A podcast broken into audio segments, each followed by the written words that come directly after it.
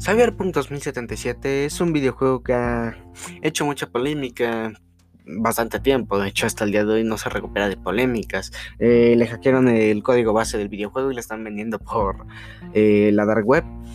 Y aparte de eso, eh, pese a todos los problemas que hubo, como explotación de empleados y sobre todo todos los bugs que tiene, porque yo he probado el juego y sé que tiene demasiados bugs, el juego en sí no es tan malo. Digo, si dejas un poco de lado los bugs, que por cierto no son tantos, si bien hay momentos en los que se te puede llegar a crashear o incluso eh, tener más bugs de lo normal al punto que te puedes llegar a caer del mapa, eh, si dejas un poco eso de lado, porque la verdad no es tan recurrente como mucha gente dice, mm, te darás cuenta de que en verdad es un juego bastante entretenido. El simple hecho de que puedas ir con Keanu Reeves a tu lado en la mayoría parte del juego es algo bastante divertido, bastante entretenido y sobre todo el papel que le dieron, que es un megalómano este, terrorista. Pero aparte de eso, eh, el simple hecho de que al principio del juego te den a elegir eh, qué como tipo clase quieres jugar, una clase alta, una clase media, una clase nómada, que es como te vas recorriendo por el mundo, eh, en cierta parte puede ser entretenido el ver las diferentes tres versiones que tiene cada vez que te terminas el videojuego. Sin embargo, he de admitir que al principio el juego se hace muy tedioso.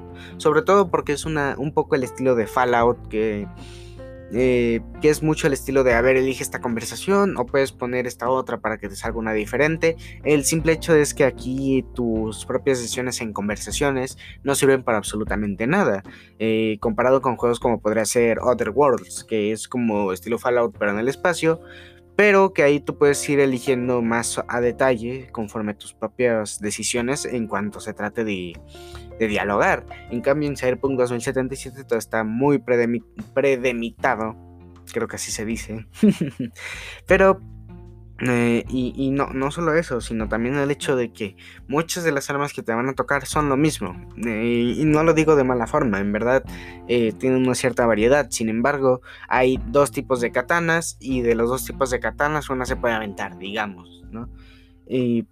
Lo de los bugs es lo de menos a este punto, ya que si yo me voy a concentrar en criticar el juego, voy a criticar lo que vendría siendo un poco más la historia y la jugabilidad, ya que los bugs es conscientemente lo peor que tiene el juego. Sin embargo, se tiene que admitir que, eh, que hay un cierto nivel, ¿ok? Hay un cierto avance mientras tú vas jugando. Hay cosas que de plano no me han gustado en este juego, en Cyberpunk 2077. Por ejemplo, puedes hacerte millonario nada más empezar el juego. Lo único que necesitas es una máquina expendedora. Pides un millón de bebidas, desarmas todas esas bebidas y vendes lo que te suelten esas bebidas, que suele ser como materiales de fabricación, vendes esos materiales y obtienes el doble o el triple que lo que hubieras hecho con las bebidas, ¿ok? Las bebidas digamos que cuestan 5 pesos, ganas 300 pesos por eh, bebida desarmada, algo así. Y te puede ser muy rico al principio del juego, yo lo he hecho, es muy aburrido, muy tedioso, no vale la pena para nada. Eh, es, esas cosas que estén al principio del juego le quitan le quitan mérito, ¿ok? No es entretenido. Eh, es, es, tan cansado el simple hecho de que al principio ya te puedes ser millonario que ya no dan ganas de seguir jugando. Y yo lo hice, digo, lo hice más que nada para probar, porque más que nada sé que voy a estar farmeando como 20 horas, aun si no hubiera hecho lo de las millones de monedas. Pero aparte de eso, eh, el soundtrack. Ah, en principio el soundtrack es casi inexistente, ¿ok? Eh, te concentras más en los disparos y en la acción que en lo que puede llegar a ver. Eh, también la historia se llega a ser muy al principio, o sea, los mayores problemas siempre son al principio, que es que la historia se hace muy predecible eh, por una parte del juego. Ya yendo por la mitad hacia el final ya es más sorprendente, ya te puede llegar a alegrar más el día. Sin embargo, eso no quita que sea más aburrido, más cansado, ¿sabes? Otra cosa, los escenarios. Los escenarios de las misiones principales son fabulosos. ¿eh? Es increíble el subir a un edificio y que en verdad subas a un edificio, que no sea simplemente usa el elevador y sube, sino puedes explorar cierta parte de algunas plantas, puedes ir viendo cómo pasar a ciertas zonas. Eso es lo que eh, lo hace entretenido en general Cyberpunk 2077. Además, el hecho de que eh, muchas partes de la historia pueden llegar a variar dependiendo de lo que hayas elegido al principio. Sin embargo, esto se quita ya yendo por el final, siendo que puedes elegir el final que hubieras elegido si hubieras escogido la clase de nómada, que si el final que hubieras escogido la clase de tecnópata. Es un ejemplo, no me acuerdo cómo se llamaba esa. Me, creo que se entiende más o menos el punto. No sé si se ve muy claro el problema aquí. También es claro que está el problema de si lo sacan antes, eh, tienen que explotar a sus empleados y habría más polémica. Y si lo sacan más tarde, eh, la gente se enojaría y le dejaría de prestar atención al videojuego. Esto fue lo que pasó y esto hizo que Cyberpunk 2077 tuviera como que la mitad de la mitad, ¿ok? Eh, no fuera 100% completado, pero no fuera 100% basura. es lo que tiene.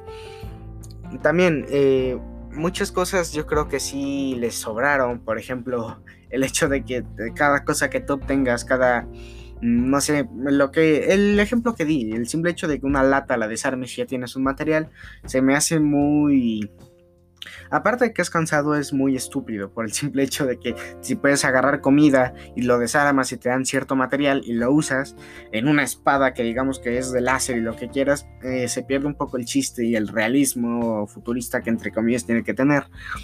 Eh, la personalización de personajes es lo mejor que tiene el juego, sin dudas. Puedes hacer cosas muy divertidas. Eh, y yo recomiendo, en verdad recomiendo que no lo hagas tan deforme, porque en verdad se ve, se ve ridículo en el juego cuando lo haces súper deforme. Yo lo hice muy deforme y eh, fue gracioso, fue divertidísimo, pero eh, es, horrible en cuanto a cinemáticas, ¿sabes? Eh, otro punto bueno que puedo decir de Cyberpunk 2077 es que al menos cumple ciertas expectativas. Keanu Reeves no es simplemente el compañero de viaje que te acompaña. Hay hay creo dos, tres partes del juego donde tú puedes jugar como él, como partes de recuerdos y así.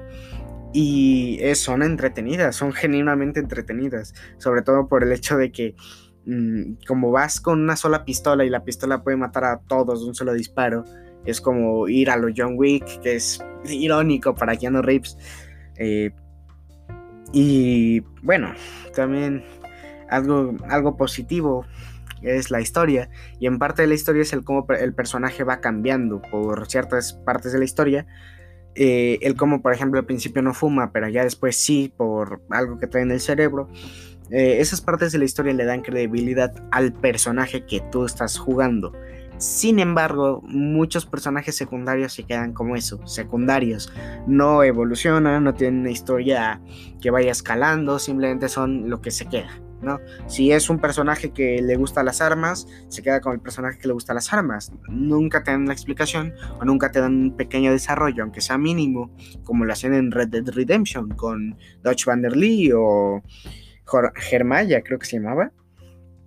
Eh, o John Marston incluso, ¿sabes? Eh, eh, otra cosa, el mundo eh, puede parecer muy grande al principio, sin embargo en verdad es algo pequeño, no muy espacioso, de hecho te puedes llegar a trabar en una esquina que hay como por un callejón, donde no puedes avanzar más porque es muy pegado, o sea, literalmente no puedes dar hacia adelante porque no te deja. ¿no? Y, enfrente hay gente pasando y atraviesa las paredes y pasa. Eh. Es, es graciosísimo, pero obviamente es, es horrible. ¿no? Eh, otra cosa también a recalcar es que los vehículos son prácticamente inútiles en una parte del juego, ya que una, hay tantos como te tienes que meter dentro de un edificio, dentro de varios callejones para ir a tu misión, este, tienes que abandonar el auto por completo. Y luego aparte para llamar el auto tienes un tiempo de reutilización, entonces no puedes llamarlo, entonces es mejor ir a pie.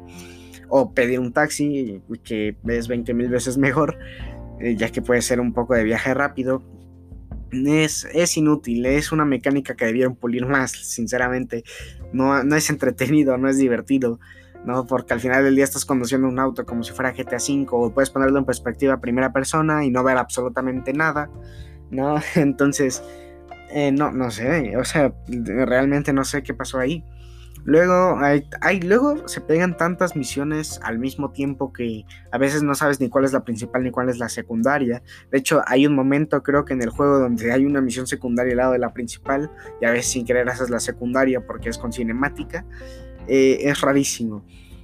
Eh, un aspecto bueno que también encontré es que, por ejemplo, a veces te puedes encontrar enemigos secretos, enemigos superpoderosos que te revientan de un golpe, que tienes que estar haciendo un buen de guardados y agarrar ciertas armas para poder matarlos.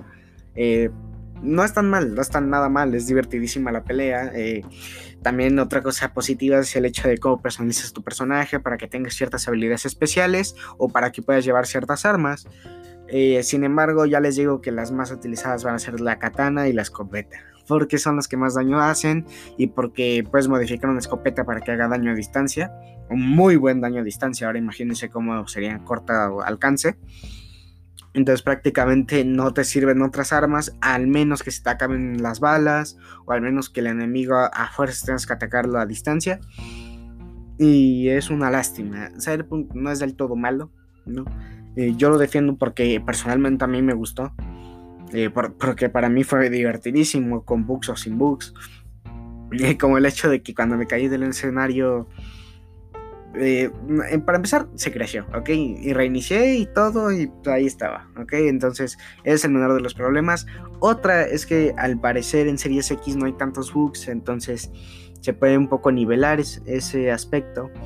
Sin embargo, por lo que yo he visto y lo que me da curiosidad es que trabajaron cuatro años en consolas de séptima generación, en Xbox One y PlayStation 4. Entonces, no entiendo, realmente no entiendo qué fue lo que pasó para que justo en esas plataformas sea donde más falló. En PC es una joya, al igual que en Series X y yo espero que en PlayStation 5. Sin embargo, eh, es, para empezar, eh, tiene ciertos requisitos, pesa muchísimo, o sea, pesa muchísimo. Y mucha gente se quejó de que nada más te lo instalas ya te viene una actualización. Mucha gente creyó que era falso y no, en verdad te viene con una actualización, nada más lo instalas. No es triste porque tenían que arreglar los bugs cuanto antes.